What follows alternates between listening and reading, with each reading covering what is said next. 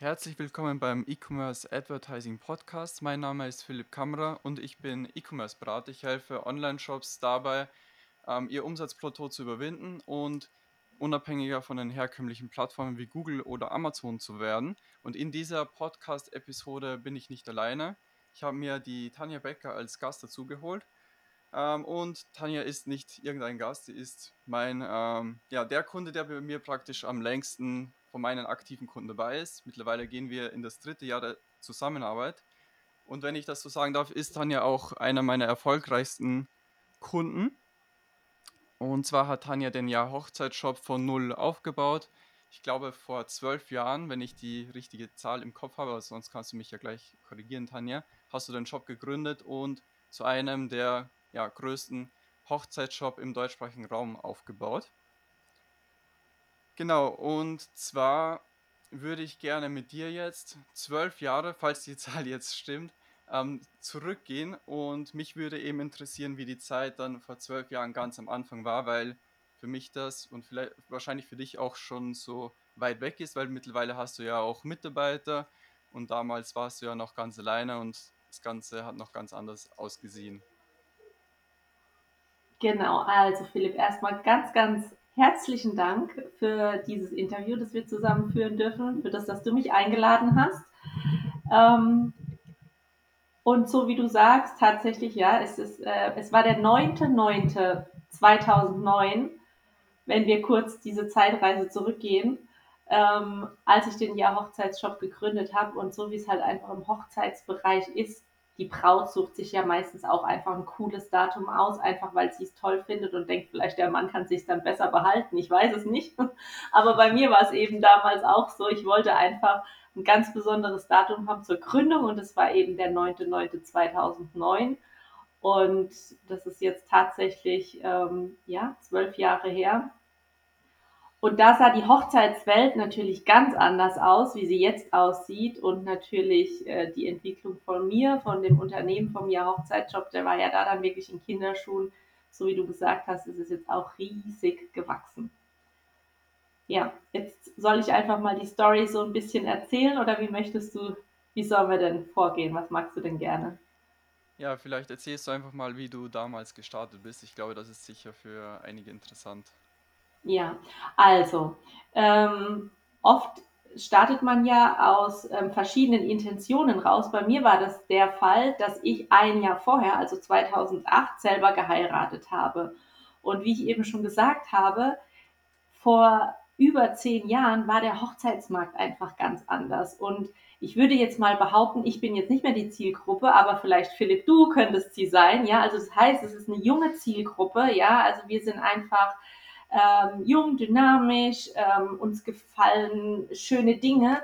Und das fand ich damals einfach so krass, weil in diesem Hochzeitsmarkt damals waren in goldene Ringe, weiße Tauben, rote Rosen, weiße Rosen, Plastikstreudeko, also alles, was du jetzt denkst, oh mein Gott, ja, aber das war damals so Standard. Und ich habe gedacht, das kann doch nicht sein, dass es für die Hochzeit irgendwie nichts Cooles, nichts Schönes, nichts qualitativ Hochwertiges gibt. Ja, also so einfach dieser Markt, den gab es einfach nicht in Deutschland. Wenn man natürlich ins Ausland geguckt hat, ja, da gab es diesen Markt. Und ich war halt zu dem Zeitpunkt einfach so drauf, dass ich schon geschaut habe, was gibt es denn alles? Und habe gesehen, okay, es gibt es ja im ausländischen Markt, aber bei uns einfach nicht. Und ich hätte es halt einfach gerne für unsere Hochzeit selber gehabt. Also habe ich das damals einfach online bestellt und habe dann somit unsere Hochzeit dekoriert. Und dann war ja die Hochzeit vorbei und ähm, bei vielen Mädels ist es ja einfach so, wenn die Hochzeit vorbei ist, fällt man ja erstmal in so ein Tief, weil man denkt, was mache ich denn mit meinem Leben jetzt? Weil vorher war das Thema Hochzeit natürlich tagtäglich da und danach ist die Hochzeit vorbei und es gibt kein Thema Hochzeit mehr. und, ähm, und dann habe ich einfach gedacht, warum mache ich das nicht, dass ich diese schönen Dekoartikel, die ich ähm, selbst bezogen habe, in Deutschland vertreibe und so auch den nächsten Bräuten die Möglichkeit gebe, hier in Deutschland schöne Hochzeitsdeko zu shoppen. Ja, und äh, lange Rede, kurzer Sinn, habe ich dann, wie gesagt, den Jahr Hochzeitsshop gegründet 2009 und habe gedacht, ich mache das mal so nebenher. Ich war selber noch in einem Angestelltenverhältnis, habe bei meinem Vater im elterlichen Betrieb mitgearbeitet. Ja, und aus diesen Gedanken, ich mache das mal so nebenher, hast du es eben schon gesagt, sind wir mittlerweile einer der führenden Shops geworden, der Hochzeitsdeko-Shops im deutschsprachigen Raum. Ich habe jetzt mittlerweile ein Team um mich rum ähm, und wir sind Jahr für Jahr stetig gewachsen. Vielleicht ähm, ich würde sagen, zu der damaligen Zeit, also für über zwölf oder ja, zwölf Jahre, ähm, war das ein ganz äh, krasses Wachstum. Mittlerweile, du weißt selber, was möglich ist, wie schnell man ganz schnell groß werden kann. Aber man darf natürlich nicht vergessen, als ich ähm, im ersten Saisonjahr war, ist auch mein erstes Kind auf die Welt gekommen. Also das heißt, ich habe schwanger gegründet und als dann ähm, der Tom auf die Welt kam, war so, sozusagen meine erste Saison und nach vier Jahren später wurde ich das zweite Mal Mama. Also das heißt, ich habe nicht nur ein Geschäft großgezogen, sondern ich habe auch zwei Kinder großgezogen, ja. Und ähm, also bei mir im Umfeld war das damals einfach so, da habe ich einfach mitgekriegt, wenn Mama oder wenn Frauen erstmal Mamas geworden sind, dann waren die mit dieser Mama-Situation erstmal schon mal ausgelastet und konnten sich nicht vorstellen, da jetzt auch noch ein Unternehmen zu gründen von dem her glaube ich, habe ich das einfach immer ganz gut ja, so organisiert, dass ich das gut hinbekommen habe und mein, meine Erfüllung ist es eh, diese Vereinbarkeit zu haben, ja, dass ich wirklich den ja Hochzeitsshop mittlerweile so erfolgreich führen darf, aber auch mein Mama-Sein in vollen Zügen leben darf. Und das ist für mich so dieser Luxus meines Lebens, immer noch meine Leidenschaft. Und ich glaube, das ist auch eins so dieser Geheimnisse, wenn man nachhaltig erfolgreich werden will oder eben sein möchte, dass man das einfach immer aus voller Leidenschaft macht, dass man ähm, nichts vernachlässigt und immer dem treu bleibt, auch wie man so ist. So, jetzt haben, haben wir eine kurze Zeitreise zurückgemacht. Das war die Entstehungsgeschichte. Ja, ja, das finde ich bei dir eben sehr krass, wie gut du das hinbekommst, auch mit deinen Kindern. Und vor allem, du hast ja die Kinder dann auch in der Zeit bekommen, wo du so zu den Anfangszeiten. Ich glaube, dass das wenige hinbekommen und ich weiß nicht, ähm, ich glaube, für mich wäre das auch schwierig, weil im Endeffekt arbeite ich den ganzen Tag. Ähm, vielleicht ähm, magst du so ein paar Dinge erzählen, die es eben möglich machen, dass du es hinbekommst. Also, weißt du, das, das Ding ist eigentlich, es bekommt jeder hin. Es kommt auf deine Einstellung drauf an. Ich meine, du sagst ja auch, du arbeitest jeden Tag, weil du einfach Bock darauf hast. Und Philipp, bei mir war das damals so, ich hatte einfach Lust darauf. Ja, ich bin, ich, ich habe natürlich geguckt, du musst dann, wir hatten es eben gerade drüber, ne? dann ist halt einfach ein Kind da und dein, dein Rhythmus, den du vorher hattest, hast du natürlich dann nicht mehr so. Ja, und gerade als Mama ist es einfach nochmal, würde ich sagen, eine andere Geschichte wie als Papa, gerade wenn du dann auch einen Säugling hast. Ne? Da bist du ja als Mama dann eh nochmal ein bisschen mehr verpflichtet. Ähm, und ich habe das einfach mit eingebunden. Der stand dann, ich habe den dann im, wenn er geschlafen hat, war er einfach neben mir in seinem Bettchen gelegen, der war immer bei mir, ja, und ich habe jede Zeit optimalst für mich genutzt. Hat er geschlafen, hatte ich gearbeitet. War er wach, war ich bei ihm. Und wenn es da, ist es abends teilweise oder es ist nachts geworden. Ich habe einfach bis in die Nacht reingeschafft, weil ich aber einfach so on fire war und schaffen wollte, weil ich wollte ja auch mein, mein, mein Business groß machen, ja. Das heißt, ich bin, muss ich wirklich sagen, die ersten Jahre, ich weiß nicht, wahrscheinlich jeder Arzt würde die Hände über den Kopf zusammenschlagen und sagen, meine Güte, also das, was Sie da machen, äh, nicht schlafen, das ist nichts für Ihren Körper. Aber für mich, ich habe ich glaube, ich hatte noch nie so viele Glücksgefühle in mir, weil ich konnte mich so verwirklichen. Jetzt mache ich das auch nicht mehr, ja. Also jetzt habe ich auch meine Regelmäßigkeit drin, aber damals und es ist ganz spannend. Ich habe gerade heute Morgen auch ähm, äh, diese Erkenntnis nämlich geteilt, dass man hört ja so oft, wenn du dein Business aufbaust, das wird ja ganz oft jetzt so ein bisschen propagiert. Du musst gar nicht viel arbeiten, vier Stunden am Tag reichen und so, ja. Also das hört man ja doch immer mehr. Und ich finde das so also ich kann ja nur von mir und von meinen Erfahrungen sprechen, aber ich finde so ein bisschen ähm, vorsichtig zu betrachten, sagen wir es mal so, aus zwei Gesichtspunkten. Erstens, wenn du nur vier Stunden am Anfang arbeitest, wenn du dein Business selbstständig oder, oder wirklich pushen willst, dann kann ich mir nicht vorstellen, dass mir damals vier Stunden ausgereicht hätten, weil ich hatte so viele Ideen, ich wollte so viel umsetzen. Da reichen dir einfach vier Stunden nicht, ja. Also das ist einfach so. Und dann würde ich auch sagen, weiß ich nicht, ob das wirklich so machbar ist. Am Anfang, ich finde, am Anfang musst du erstmal so viel geben, da darfst du overdelivern für dich, also für dich selbst, von deiner Zeit, von deiner Energie, weil du willst ja, oder was heißt du willst? Du bekommst es ja alles später wieder zurück. Und jetzt, ja, jetzt kann ich vielleicht sagen, vier Stunden am Tag ist okay, das kriege ich hin. Manchmal muss ich vielleicht auch gar nicht arbeiten, weil ich jetzt da bin, wo ich bin. Aber ich merke ja, du weißt ja gerade, ich baue jetzt gerade mein zweites Business auf. Auch da wieder passiert das Gleiche. Ja, ich bin jetzt momentan wieder so drin in diesem Modus, der, der mir so Spaß macht. Wir wissen doch alle selber, wenn wir uns an den PC setzen, wie schnell oder ans Handy mal schnell ein bisschen was gucken wollen, wie schnell bitte ist ein oder zwei Stunden rum? Und hast du da dann wirklich was gemacht? Nein. Ja, also von dem her ähm, finde ich am Anfang darf man wirklich erstmal Zeit investieren, um deine, ganzen, deine ganze Leidenschaft, deine ganzen Ideen, alles, was so in dir ist, erstmal, dass das rauskommt und sich verwirklichen darf. Und danach, und das finde ich ist dann so der zweite Step, kommt nämlich was Magisches. Ich finde, wenn du irgendwann nicht auf diese nächste Stufe kommst, also wenn du dann dein Unternehmen aufgebaut hast, wenn du dann vielleicht sogar auch Mitarbeiter hast. Das ist auch nochmal ein Thema, wo wir vielleicht nochmal kurz sprechen können, Thema Mitarbeiter, wie wichtig es ist, dir dann irgendwann Leute reinzuholen. Weil wenn du dann irgendwann in diesem Modus bleibst und verharrst und immer nur hasselst, hasselst, hasselst, dann schaffst du es nicht auf die nächste Stufe zu kommen.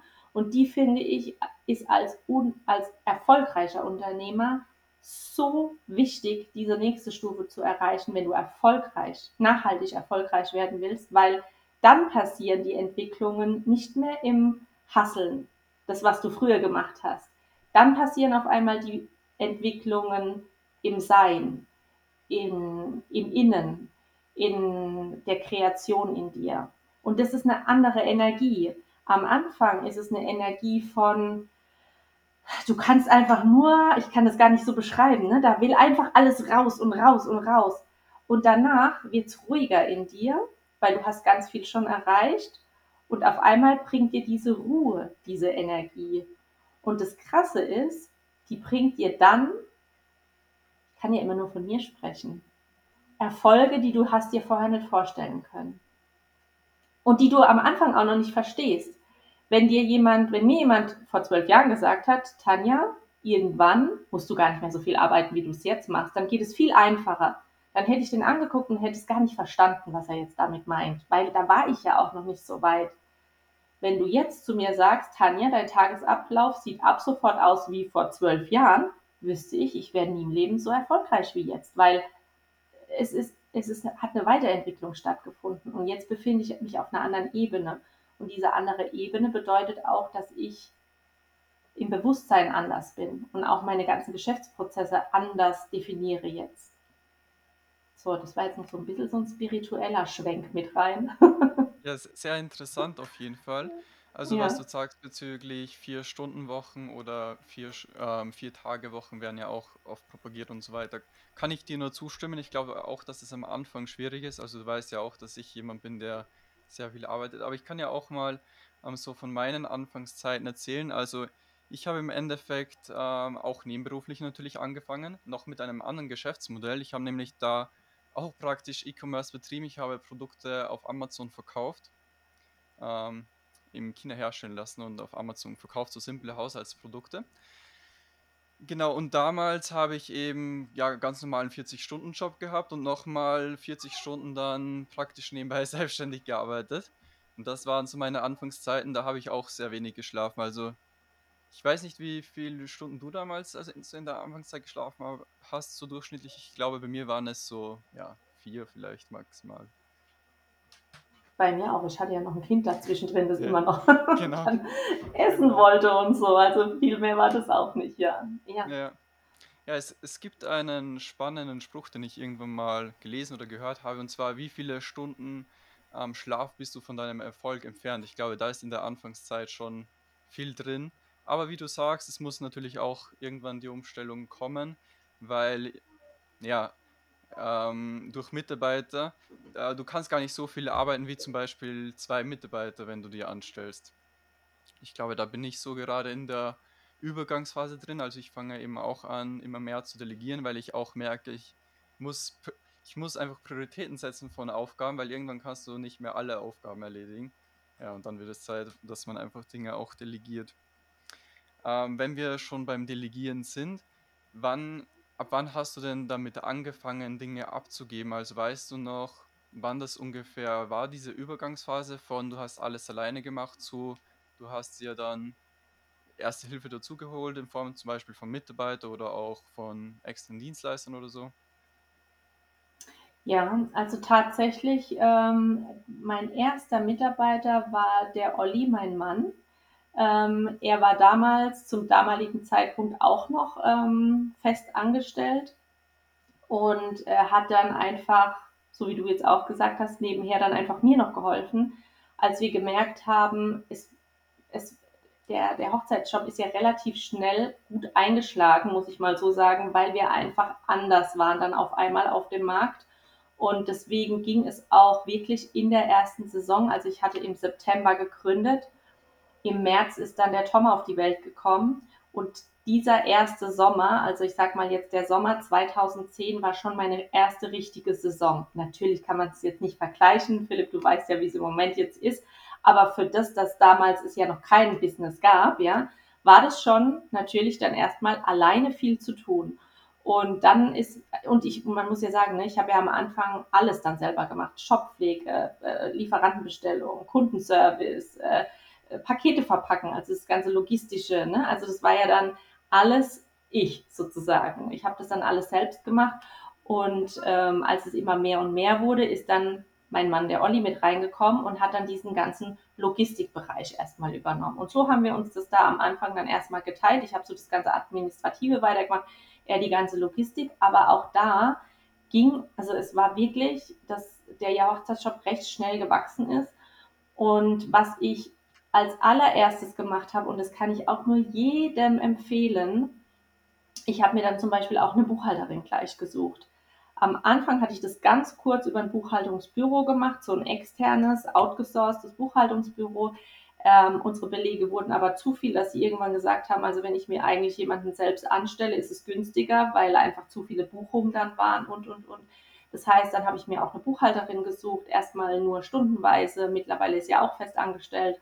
Ähm, das heißt also als Tipp, was ich auch unbedingt gern mitgeben möchte, ist, dass du bist ja in bestimmten Dingen gut, wenn du dein Business großziehst. Aber in manchen Bereichen oder in vielen Bereichen bist du ja einfach nicht gut. Und ich weiß ganz genau, in welchen Bereichen ich nicht gut bin.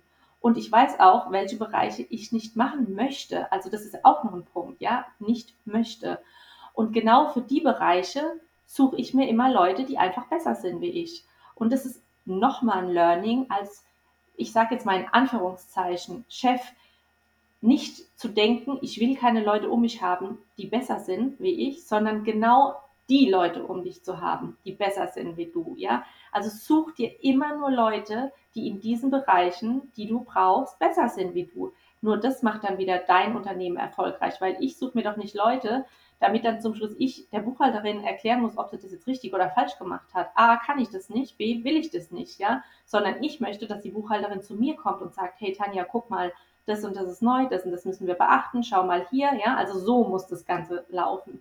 Und das ist nicht nur bei der Buchhaltung so, das ist im Logistik, das ist im Kundenservice, das ist in der Shoppflege, in allen Bereichen so. Oder jetzt auch die Zusammenarbeit, die wir ja machen. Ähm, natürlich könnte ich versuchen, Ads zu schalten. Kann ich's? Nein. Könnte ich es mir beibringen? Ja. Möchte ich es? Nein. Ja, also ganz klar, was für eine Zeit müsste ich aufbringen, um so ein Wissen zu bekommen, das du hast? Natürlich könnte ich das, wenn ich das mich ganz intensiv damit beschäftigen würde. Ist es mir das wert? Nein. Ist es viel logischer, gewinnbringender, effektiver, mit jemandem zusammenarbeit, zu, zusammenzuarbeiten, der das einfach viel besser kann? Ja, auf jeden Fall. Ja.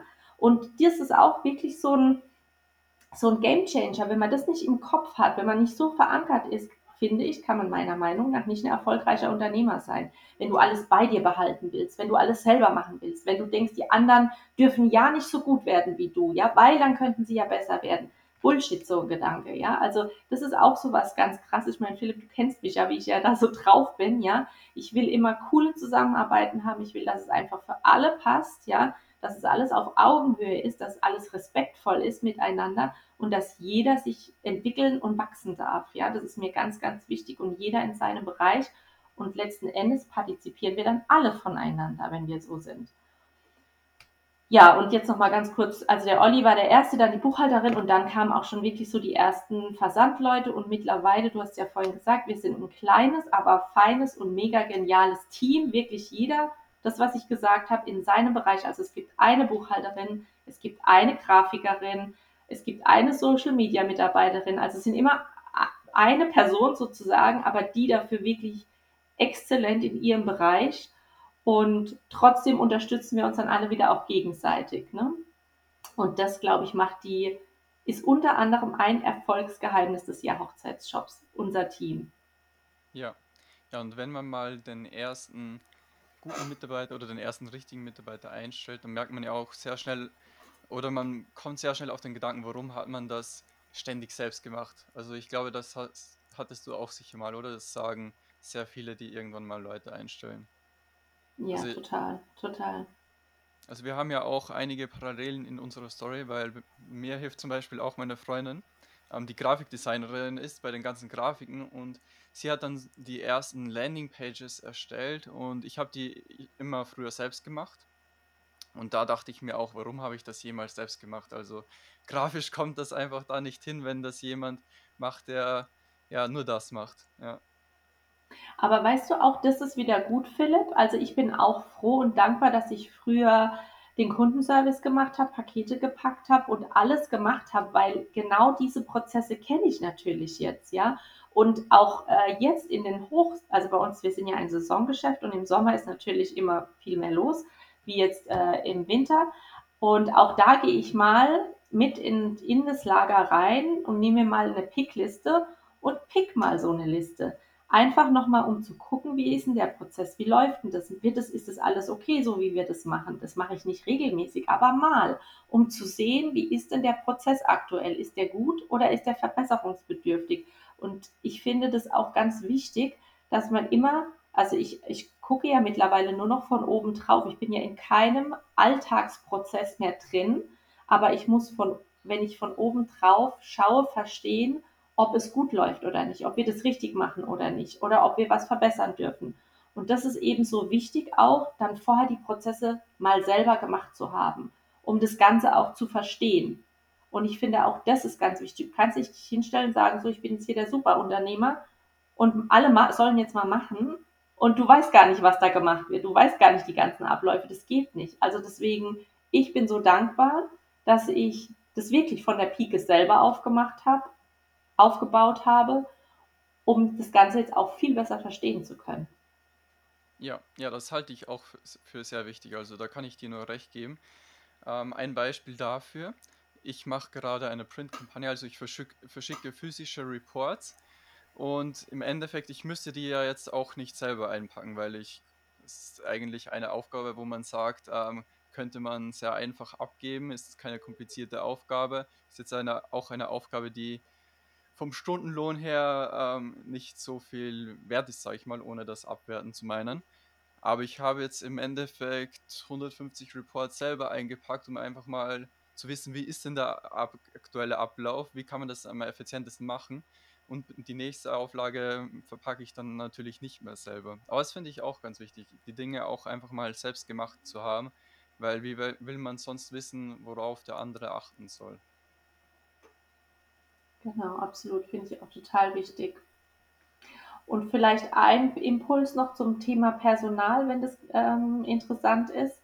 Ähm, ich werde auch oft gefragt, wie ich ähm, meine Mitarbeiter finde, ne? weil wir jetzt eben gerade so vom Teamaufbau gesprochen haben. Und ich meine, klar, man kann das jetzt nicht verallgemeinern. Wir sind wirklich ein kleines Team, ja. Ähm, das will ich jetzt nicht sagen, dass man das jetzt auf Großfirmen adaptieren kann, aber wir sprechen jetzt über den Jahrhochzeitsshop gerade. Und bei mir ist es so, dass alles, alle Mitarbeiter außer der Olli sind Frauen, ja, sind weiblich, ist einfach so, ist jetzt nicht gewählt, es ist halt einfach so passiert. Ähm, und die meisten sind auch außer eine Mama. Also ich habe praktisch äh, fast nur Mamas bei mir im Unternehmen.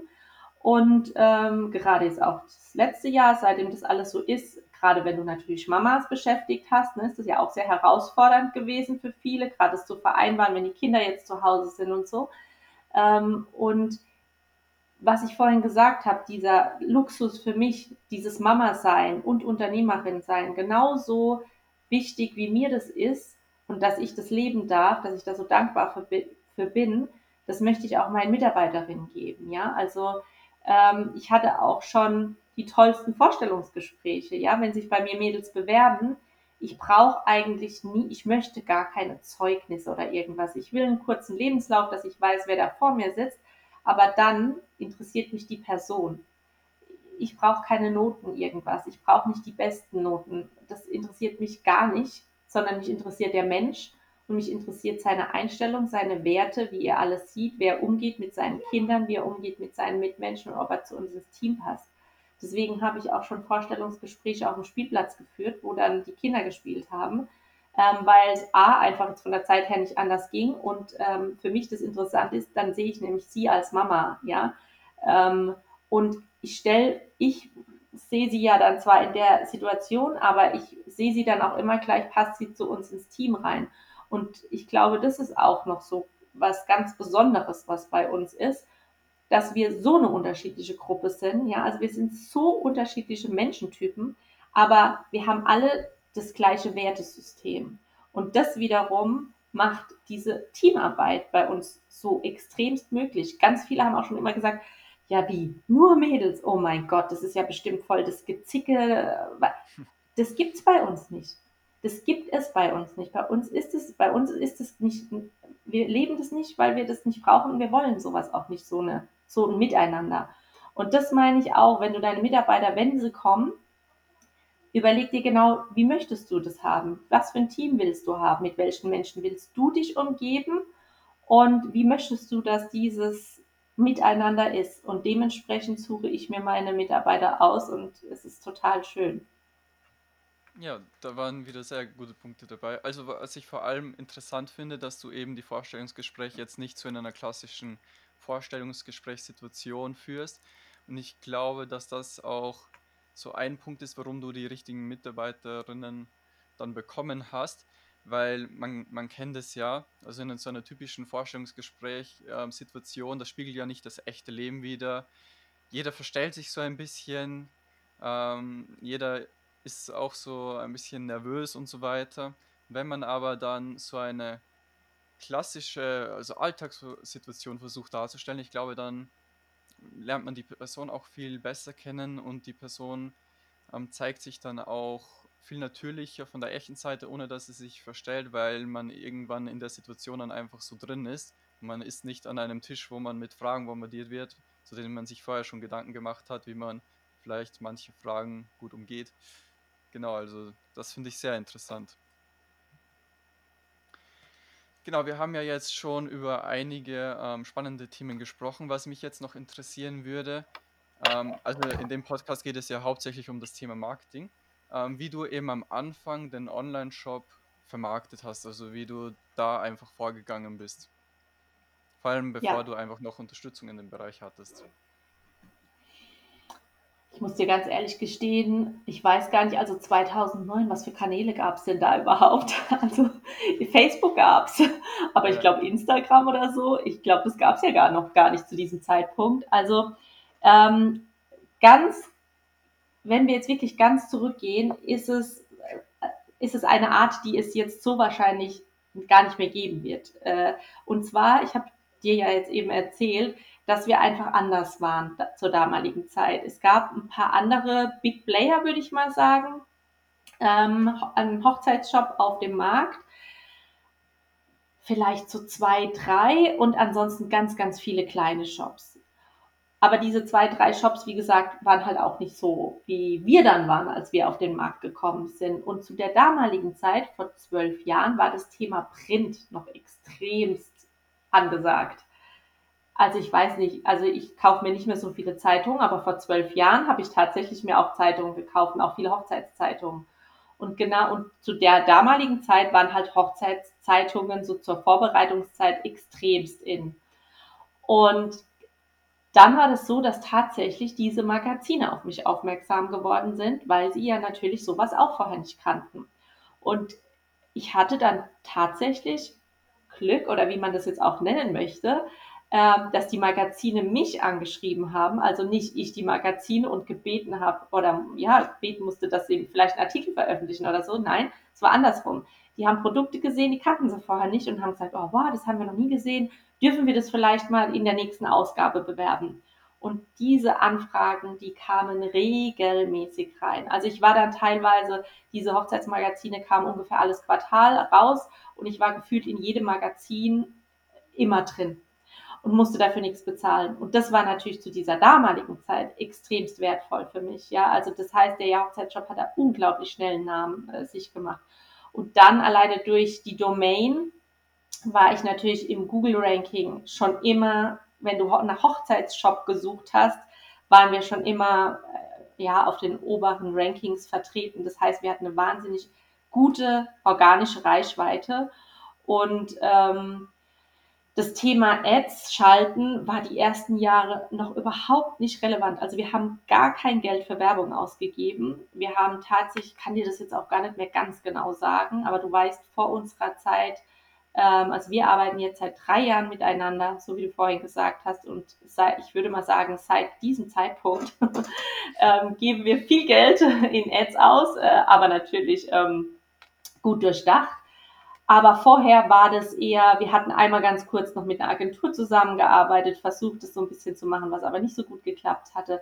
Aber der ganze Ads-Bereich war bei uns eigentlich eher weniger besetzt, weil man muss natürlich auch sagen, ähm, die Konkurrenz war zu dem damaligen Zeitpunkt auch noch nicht so da. Ja, also wenn du jetzt schaust, äh, gerade Hochzeitsshop, wenn du das jetzt ähm, googelst, früher gab es da uns, mittlerweile wissen wir selber, sind da Big Player mit drin. Ja, also die hatten früher einfach gar nicht diesen Markt mit, mit diese Marktanteile, die, und die haben sie jetzt. Das heißt, das heißt, wir müssen natürlich da jetzt auch mehr drum kämpfen und deswegen müssen wir natürlich auch jetzt aktiver sein in der Werbung, was wir früher einfach nicht mussten. Da hat sich die Zeit einfach gewandt, aber weißt du, genau das ist es wieder, wenn wir jetzt wieder zurückkommen von diesem, ich muss von oben drauf schauen, ja, ähm, jetzt ist es so, dass ich einfach gucken muss, wie verändert sich der Markt. Und das ist das, was wir zwar ja auch ganz oft dann eben an Gesprächen haben. Wir gucken, was passiert, wo müssen wir jetzt vielleicht dagegen schalten, ne? weil einfach, und jetzt ist ja auch alles so schnelllebig mittlerweile, das wissen wir ja auch, ja, ähm, und das müssen wir einfach im Auge behalten, dass du einfach weiterhin immer noch erfolgreich sein kannst, weil einfach alles viel, viel schnelllebiger ist wie vor 10, 12 Jahren. Ja, ja ich habe gerade so überlegt, ähm, wann ich das erste Mal auf Facebook zum Beispiel Werbung geschaltet habe. Das war vor fünf Jahren. Und du hast ja vor ungefähr zehn Jahren angefangen. Ich glaube, da konnte man bei uns noch gar nicht Facebook-Werbung schalten. Also vor zehn Jahren, da war ich 14. Ich glaube, da ist Facebook bei uns erst so richtig. Ähm, da, da, hat, glaube ich, Facebook so angefangen. Ähm, ich, ich, glaube, da hatte ich noch kein Facebook-Profil. Äh, ähm, glaube ich nicht, nein. Ja. Ja, siehst du, und wie ja, schnelllebig das halt ist, ne? Und Wahnsinn. Und weißt du, wer weiß, was in zwei, drei Jahren ist. Also die Zeit jetzt geht ja viel schneller wie zurück. Es ist ja, es, es wird also, deswegen, das ist das Wichtige, dass man das einfach auch nicht aus den Augen verliert und immer schaut, in welche Richtung will ich. Aber natürlich auch, hatten wir ja auch jetzt so äh, letztes Jahr, dieses Jahr, um zu schauen, wollen wir immer alles erreichen? Wollen wir immer hinterher hasseln oder sagen wir irgendwann so und jetzt, nee, irgendwann machen wir auch mal einen Cut oder wir optimieren jetzt hier wieder. Ne? Also da auch ganz klar so seine ähm, Ziele auch immer wieder vor Augen halten und denen auch treu bleiben. Und vielleicht nur, weil jeder andere das jetzt so macht, zu überlegen, will ich das jetzt wirklich? Muss ich das jetzt machen? Also das dann auch schon mal so zu hinterfragen und sagen, nee, bis dahin ist gut und aber mehr muss jetzt auch nicht sein. Ne? Also immer genau wissen, was man will. Genau, definitiv. Ähm, weil wenn man so auf Social Media schaut, ist ja ungefähr jeder erfolgreicher als ähm, einer, also als man selbst ist, so gefühlt. Ähm, und da entsteht dann oft dieser Druck, sage ich mal, dass man eben genauso sein muss. Aber im Endeffekt muss man nicht so sein. Also man, ich glaube auch, dass man das einfach selbst wissen muss, welche Ziele möchte man erreichen, welche Ziele möchte man auch nicht erreichen. Genau. Und gerade das ist so wichtig, Philipp, was du gerade gesagt hast. Ne? Also eben weil ja über diese Social Media, du hast gerade gesagt, ne, viele im Scheinsinn erfolgreicher wie man selbst, ja.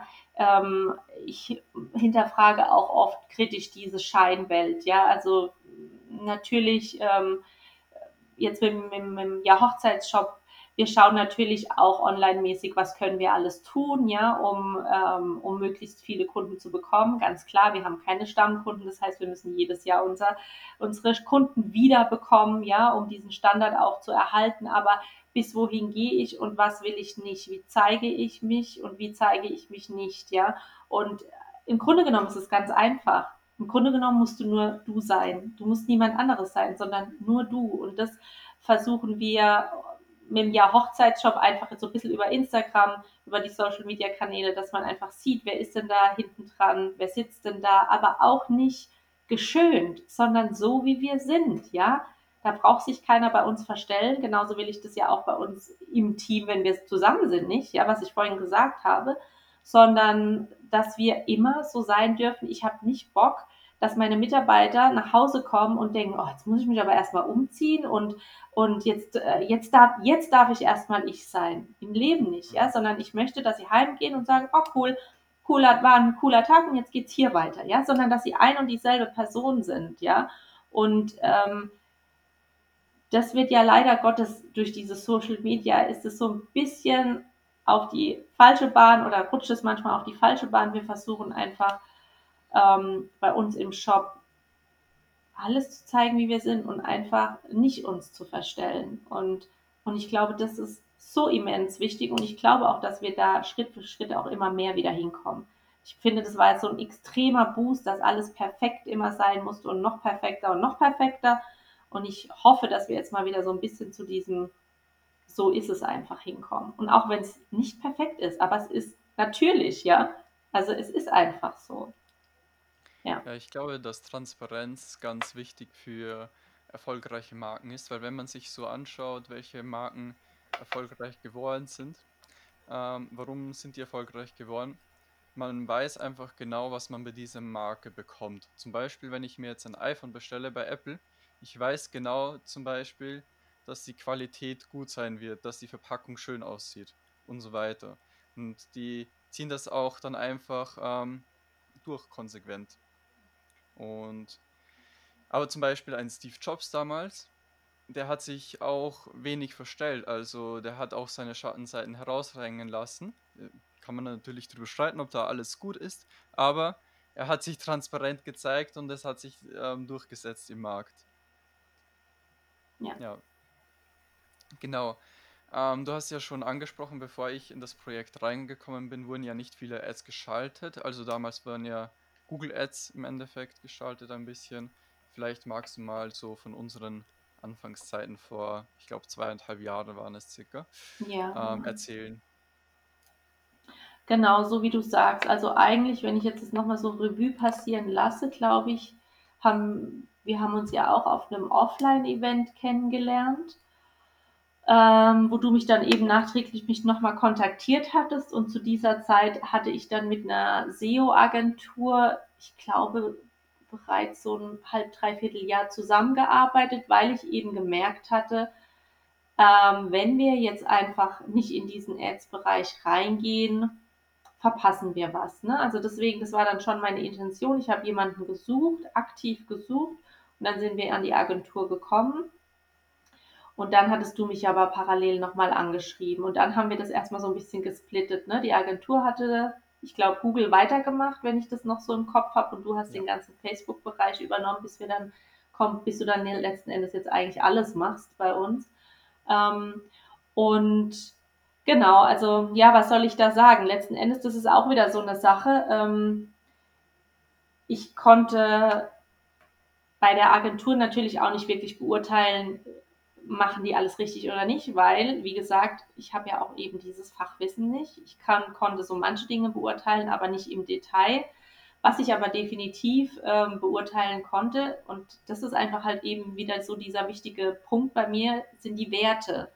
Und ähm, eben wenn dann also Themen waren, ich meine, ich bin Unternehmen, die sind Unternehmen, aber wir gehen halt einfach anders mit Kunden um, ja, oder ähm, wenn halt dann Dinge zu besprechen sind. Und als wir uns dann kennengelernt haben, hat es einfach halt nicht nur jetzt unternehmerisch gepasst, sondern bei uns ist es halt einfach auch eine, eine menschliche Beziehung, ja, die uns ganz wichtig ist, wie, wie wir beide miteinander umgehen.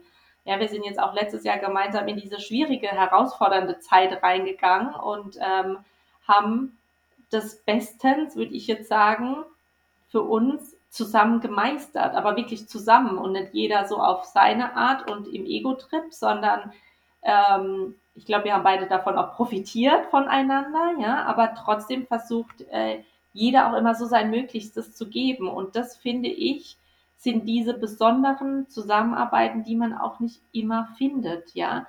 Ähm, und ich kann das wirklich auch nur jedem ans Herz legen, wenn du wirklich Kooperation eingehst, dass du dir den Menschen anschaust, mit dem du zusammenarbeitest. Weil bei mir ist es tatsächlich auch so, du kennst ja auch meinen anderen ITler, mit dem ich schon gefühlt seit ja, Anfang des ja, Hochzeitsshops zusammenarbeite. Also das sind jetzt zwölf Jahre.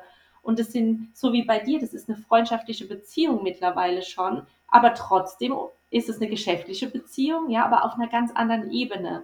Und wenn ich mein Business mache, dann will ich doch so leicht und schön arbeiten, wie es geht. Und das mache ich einfach mit Menschen, die ich gern um mich habe, ja. Und ähm, deswegen ist es doch dann auch, ist es ganz anders, wenn ich jetzt wüsste, oh, ich muss jetzt den Philipp anrufen, weil es sind irgendwelche Calls oder wichtige Absprachen, sondern man tauscht sich auch noch anders aus und gibt sich diesen Mehrwert. Und das ist auch so dieses Besondere, wo man einfach die Fühle ausstrecken darf und diesen, die Menschen sind da, man muss sie nur finden, weil es gibt Menschen, die genauso ticken. Philipp, du bist ja genauso. Du suchst ja auch solche Menschen, mit denen du zusammenarbeiten kannst, so, weil du eben so bist. Du bist so offen dafür. Und ich auch. Und bei uns, wir haben uns gefunden, uns hat gematcht und dementsprechend arbeiten wir geschäftlich miteinander. Jeder hat eine Win-Win-Situation, aber es geht weit darüber hinaus, dass wir einfach uns noch ganz viel mehr geben. Und ich finde, das ist dann der Zauber über allem so. Ja, ja, was ich auf jeden Fall erzählen muss, ist die Story, wie wir uns kennengelernt haben, weil die ist ganz witzig. Ja, mach mal. Ich weiß, ich weiß gar nicht, ob du die noch so im Detail im Kopf hast. Und zwar, ähm, wir hatten den ersten Kontaktpunkt, aber es war eigentlich kein richtiger Kontaktpunkt auf der Contra. Ich weiß gar nicht mehr, wann das genau war. Das war ja Ich auch nochmal, 16, oder? das kann sein, das war ja nochmal eineinhalb Jahre bis zwei Jahre vor unserer Zusammenarbeit. Aber wir haben uns auf der Ja. Contra gar nicht gesehen, sondern du hast mit jemandem gesprochen, mit dem ich auch, den ich kennengelernt habe, ähm, auf der Contra mit dem Jens, ähm, der Immobilienmakler damals war und glaube ich immer noch ist. Und der war auf dem Event sehr begeistert von mir und der hat irgendwie unsere Kontaktdaten ausgetauscht, weil er mit dir gesprochen hat und irgendwie gemerkt hat, du besuchst jemanden in dem Bereich und er gewusst hat, ich mache das eben. Ähm, und so bin ich dann praktisch an deine Kontaktdaten gekommen und ich glaube, du auch an meine. Dann haben wir auf WhatsApp, glaube ich, nach dem Event geschrieben. Und damals hast du dann aber für den Bereich jemanden eingestellt, für den Social Media Bereich. Und das hat dann nicht so gut funktioniert und dann hast dann bist du, glaube ich, zu der Agentur gekommen. Und dann eineinhalb bis zwei Jahre später habe ich mich dann nochmal bei dir gemeldet. Und das war dann, also wo ich dich praktisch nochmal angerufen habe. Und dann haben wir einen Termin für eine Videokonferenz vereinbart und dann hat es gepasst. Also ganz witzig eigentlich, weil wir haben auf dem Event nicht mal miteinander gesprochen, beziehungsweise haben uns dort auch nicht gesehen, sondern es, es wurden je, je, ähm, es wurden nur Visitenkarten über einen dritten Kontakt eigentlich ausgetauscht. Ja, Schon verrückt, gell? Aber ja, ja, so sollte es sein. ja, ja. Und da habe ich auch wieder mal gesehen, was passieren kann, wenn man auch mal bei Kontakten dran bleibt oder bei potenziellen Kunden und nicht sofort aufgibt. Weil wenn ich jetzt gesagt hätte, ja, du hast schon jemanden, du suchst niemanden mehr und praktisch aufgegeben hätte, dann wäre das alles nicht so passiert. Also ich glaube, manchmal ist es auch wichtig, einfach, ob es jetzt bestimmte Kontakte sind oder irgendetwas anderes, das kann man ja dann übertragen, aber oft ist es einfach wichtig, ähm, dran zu bleiben, wenn man weiß, es bringt einem dann auch voran. Ist mir da wieder klar geworden.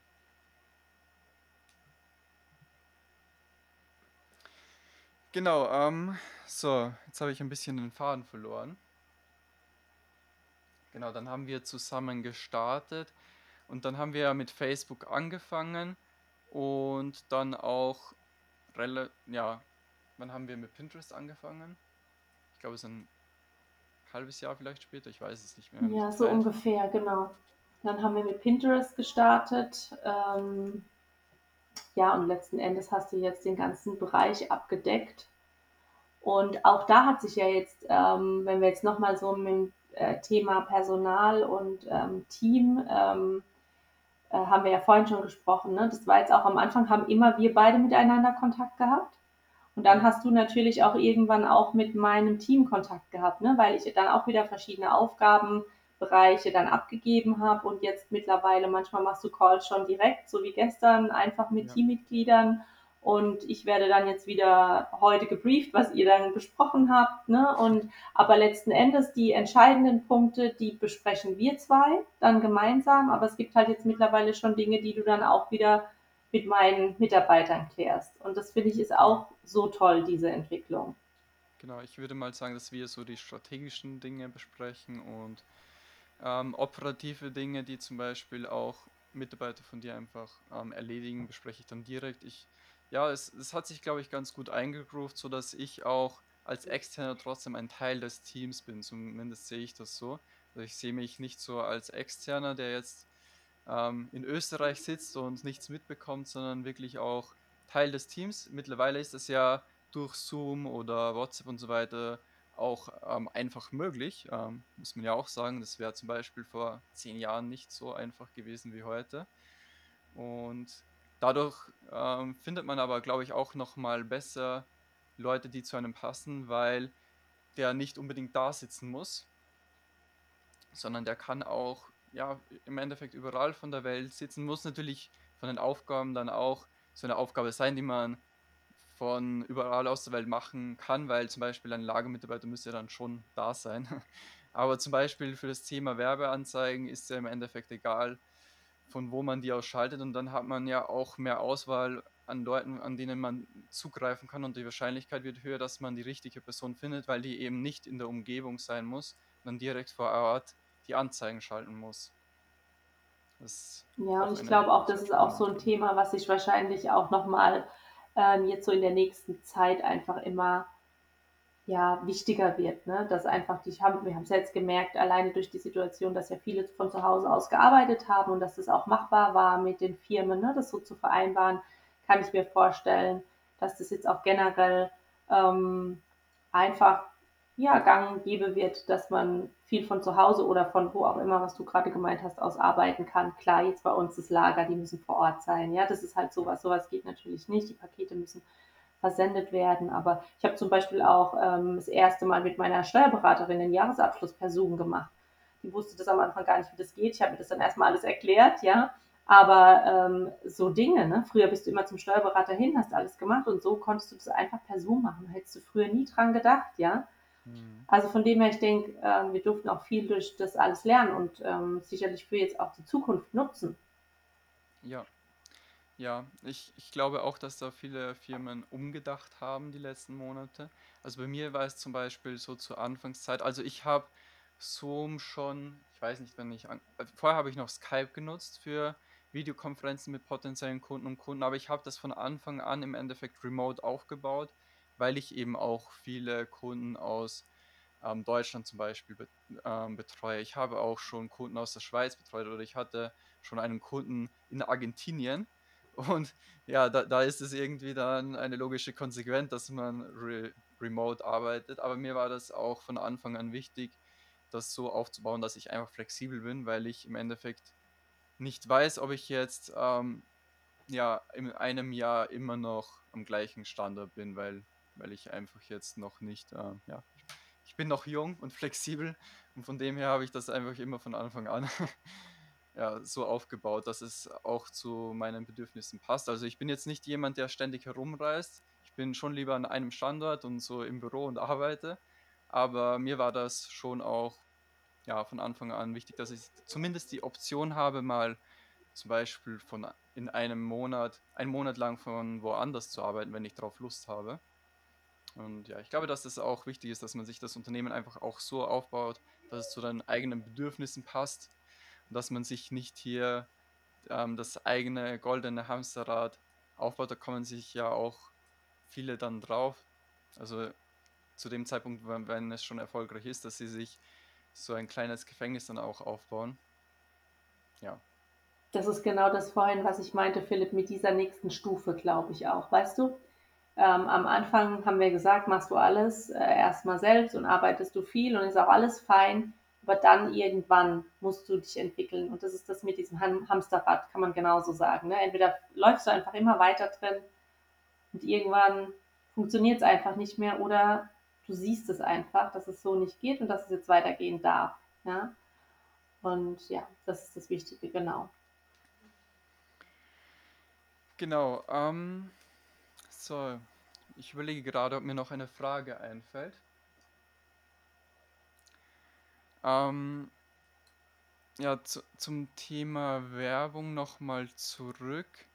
Ähm, was würdest du sagen, war so die größte Veränderung, ähm, nicht die wir durchgeführt haben, sondern was daraus dann entstanden ist, dass wir eben ja, schon, schon viel Werbung dann auch letztes Jahr zum Beispiel geschaltet haben oder immer noch ja viel Werbung schalten. Was würdest du sagen, war so die größte Veränderung, die daraus resultiert ist? Also ich meine, durch das, dass man ja jetzt einfach die Jahre, das letzte Jahr, dieses Jahr einfach so schwer vergleichen kann, ne? weil wir ja keine normale Saison haben, in Anführungszeichen. Ähm, ich bin mal gespannt, wenn es jetzt wieder in Anführungszeichen normal, wie auch immer normal das vielleicht wieder werden kann, ich weiß es nicht, ähm, wird. Aber wir haben natürlich die Strategie dann so gefahren, weil bei uns war ja durch letztes Jahr einfach gar nicht mehr großes Suchvolumen da zum Thema Hochzeit, weil einfach es durfte nicht geheiratet werden, es durften keine Partys gefeiert werden. Von dem her ist ja alles ziemlich abgeflacht.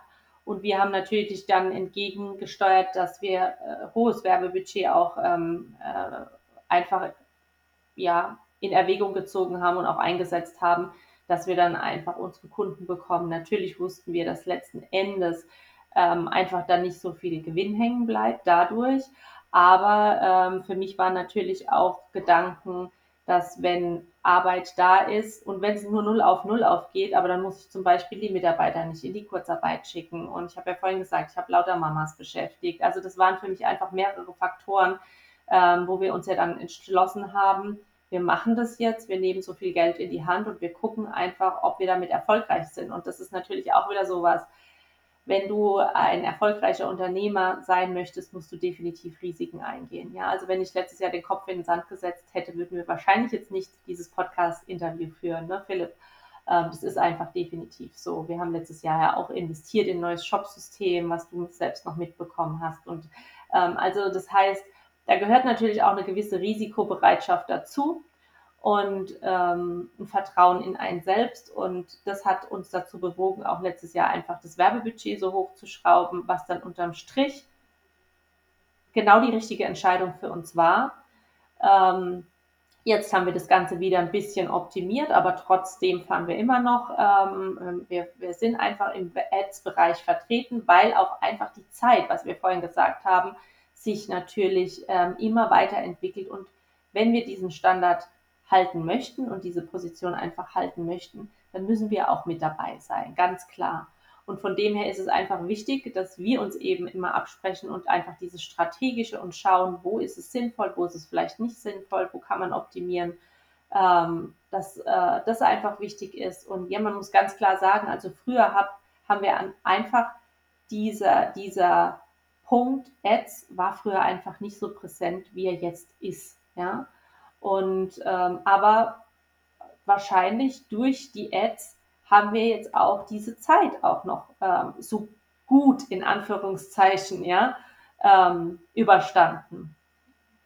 Und jetzt bin ich natürlich gespannt, wenn mal wieder eine ganz normale Saison kommt und wir dann Ads schalten können, wenn es ganz normal ist, wie es dann verläuft, ja. Also von dem her gucken wir einfach mal, oder Philipp, wie es weiterläuft.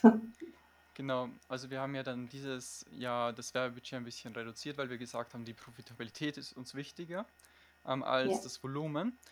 Und dann haben wir äh, mit dem Hälfte vom Werbebudget im Juni mehr Umsatz gemacht als letztes Jahr im Juni. Und ich glaube, das hat aber auch viel damit zu tun, dass wir letztes Jahr so viel in Werbung investiert haben, weil es gibt ja gewisse Langzeiteffekte von Werbung und diese ganze Marken also, wir haben ja letztes Jahr gerade zu der Corona-Zeit dann, wie das Ganze, ähm, angefangen hat, ist ja waren ja der die CPMs, die Tausender-Kontaktpreise sehr günstig. Das heißt, wir haben unglaublich viele Impressionen damals generiert. Also, wir bekommen auch jetzt noch viele Impressionen, sind immer noch jeden Monat im siebenstelligen Bereich, aber damals dann noch mehr.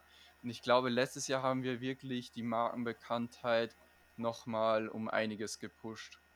Und ich glaube, dass das ein Grund ist, dass wir eben dann dieses Jahr sagen konnten, wir reduzieren das Werbebudget ähm, um die Hälfte und machen trotzdem dann mehr Umsatz aus dem Werbebudget. Ich glaube, dass das eben auch mit letzten Jahr zu tun hat, dass wir da so intensiv in Werbung investiert haben, weil im Endeffekt jeder, der da oder ich will jetzt nicht sagen jeder, aber fast jeder, der, der oder fast jede Braut, die damals heiraten wollte und nicht konnte, hat uns, glaube ich, einfach damals gesehen. Und ähm, dadurch waren wir einfach ständig präsent. Und dann, als es dann dieses Jahr wieder ähm, teilweise ging, hatten die uns natürlich dann im Kopf, beziehungsweise wir haben uns dann natürlich auch die, die Retargeting-Listen aufgebaut, also die Leute, die schon im Online-Shop waren, die wir natürlich vom letzten Jahr auch noch zurückverfolgen können, die dann letztes Jahr nicht heiraten konnten. Und ja, dadurch einfach ähm, vom Werbebudget auch im letzten Jahr stark profitieren. Genau, wo ich mit dir noch gerne, ähm, wo ich noch gerne einhaken ähm, würde. Also du hast ja bereits angesprochen, du baust dir jetzt das zweite Standbein auf. Im Endeffekt hilfst du Frauen, ähm, erfolgreich in ihrer Selbstständigkeit zu werden. Und vielleicht möchtest du da noch etwas erzählen, weil wir haben jetzt schon sehr viel über den Jahr Hochzeitsshop gesprochen. ja. Ähm, ja, genau. Da ist irgendwie so die zweite Leidenschaft äh, entfacht ähm, einfach auch wahrscheinlich aus diesem Grunde, weil ich jetzt immer losgelöster bin vom Jahr Hochzeitsjob und immer mehr ähm, Gespräche hatte mit Mädels, die sich eben auch selbstständig machen wollen oder vielleicht am Anfang ihrer Selbstständigkeit stehen und immer meinen Weg gesehen haben. Und ich habe immer mehr und mehr Fragen bekommen, wie hast du das denn gemacht? Wie hast du das denn geschafft? Und einfach immer durch mein Erzählen, Erzählen, Erzählen habe ich irgendwann gemerkt, wie viel Freude mir das macht, wenn ich anderen Mädels helfen kann, ja, wenn ich einfach durch meine Geschichte inspirieren kann, ähm, dass wenn mir irgendjemand erzählt, ja, bei mir geht es nicht, weil ich habe ein Kind, dann weiß der schon mal, dass das Argument bei mir nicht zählt, ja. Ähm, genau, und ich habe einfach gemerkt, wie, wie viel Spaß mir das macht. Ganz banal, wie viel Spaß und Freude mir das macht und wie viel Dankbarkeit ich erfahren habe, wenn ich gemerkt habe, ich konnte jetzt helfen. Und dann wurde mir gesagt, Tanja, durch das oder durch das, was du da gesagt hast, da hat jetzt gerade, hat es irgendwie so Klick gemacht oder das war so ein Game Changer. Und dann hatte ich irgendwann mich mit dem Gedanken befasst, das war dann so gegen Ende letzten Jahres, dass ich gedacht habe, naja, eigentlich könnte ich das doch vielleicht auch mal coachen. Das war so nur so ein Gedanke. Und ich hatte diesen Gedanke, und auf einmal kamen meine ersten zwei Anfragen, obwohl ich eigentlich noch keine Seite, gar nichts hatte. Nicht mal ein Name, nicht mal ein Business. Also, aber irgendwie hat es energetisch anscheinend schon so ausgestrahlt. Und dann hatte ich meine ersten zwei Kunden und habe einfach gemerkt, genau das ist es, was ich jetzt wieder weitermachen möchte. Und habe dann seit Anfang diesen Jahres mein Coaching-Business jetzt nebenbei aufgebaut, zusätzlich zum Jahr Hochzeitsshop und merke einfach, da sind wir jetzt wieder dabei, wie ich momentan auch Stunden ja in dieses Business jetzt investiere, aber einfach weil mir das auch jetzt so Spaß macht. Letzten Endes die Inhalte, die ich vermittel, ist nur mein Leben, sind meine Erfahrungen, ist genau das, was ich durchlebt habe und ich merke, ich muss einfach mit so ich muss ja nichts Neues lernen, sondern ich habe ja alles schon, was ich weitergeben kann. Das heißt, ich, wenn ich jetzt äh, coache, ob das jetzt im 1 zu 1 oder im Gruppencall ist. Ich erzähle meine Geschichte, beziehungsweise wenn die Herausforderungen dann von den Kundinnen kommen, kann ich sofort meine Impulse geben, die ich dazu habe, weil ich das ja schon alles erfahren habe, was die gerade durchlaufen. Und das macht das Ganze einfach so spannend und macht so viel Spaß. Und da bin ich jetzt gespannt, in welche Richtung da das noch alles gehen darf. ja, falls jetzt ja. auch ähm, eine Frau bei dem Podcast zuhört, man weiß es ja nicht. Ähm, wo kann man denn mehr dazu finden? Genau, also momentan entweder du gehst auf tanja-becker.com, da findest du, das ist meine Webseite, ähm, wo du die verschiedenen Programme findest, oder du gehst auf Facebook, da habe ich eine eigene Facebook-Gruppe, die Geheimnisse erfolgreicher Frauen. Da darfst du gerne eintreten und da siehst du, da inspiriere ich einfach durch Posts, durch Lives, durch meine Erfahrungen. Ähm, da darfst du gerne in der Gruppe folgen und dir alles das rausziehen, was für dich gut ist. Genau, also falls du eben äh, ähm, eine Frau bist, in der Selbstständigkeit bist und noch erfolgreicher ähm, darin werden möchtest oder zum Beispiel Familie und Selbstständigkeit ähm, in Einklang bringen möchtest und so weiter, dann melde dich auf jeden Fall für die Gruppe an. Also ich finde auch immer jedes Gespräch von uns inspirieren und kann auch immer sehr viel von unseren Gesprächen lernen. Vor allem bist du eben sehr stark in dem Mindset-Bereich, was man, glaube ich, auch gut ähm, aus dem Interview erkennen könnte äh, konnte. Und falls du eben ja, als Online-Shop-Besitzer weiterkommen möchtest, dann geh auf philippkamera.at, ähm, vereinbare einen Termin für ein kostenloses Erstgespräch, wie es auch die Tanja dann vor zweieinhalb Jahren gemacht hat. Und ja, falls dir der Podcast gefallen hat, beziehungsweise dir die Episode gefallen hat, dann würde ich mich eben über eine Bewertung freuen und abonniere auf jeden Fall den Podcast, um keine weitere Episode zu äh, verpassen. Tanja, möchtest du noch ein paar abschließende Worte erzählen? Ich glaube, jetzt habe ich schon so viel erzählt, aber ich möchte mich einfach jetzt nochmal bei dir bedanken, Philipp, für das tolle Gespräch. Wieder ein tolles Gespräch. Wir führen sie ja öfters, aber ich glaube, heute sind wir nochmal so schön tief reingegangen. Und danke, dass ich Teil deines Podcasts sein durfte. Ich wünsche dir damit ganz, ganz viel Erfolg. Und ja, an alle Zuhörer hoffe ich, dass ihr ein paar Nuggets habt raushören können, die für euch nutzen könnt. Und äh, wie gesagt, ich kann es von meiner Seite aus nur noch mal sagen, ich arbeite super gerne mit Philipp zusammen, nicht nur als Mensch, sondern wirklich auch wegen seiner Expertise und äh, was wir da einfach jetzt diese fast drei Jahre zusammen aufgebaut haben, ist wirklich ganz, ganz was ganz Besonderes. Und deswegen kann ich das aus vollstem Herzen weiterempfehlen, was ich ja auch schon öfters gemacht habe, gell, Philipp?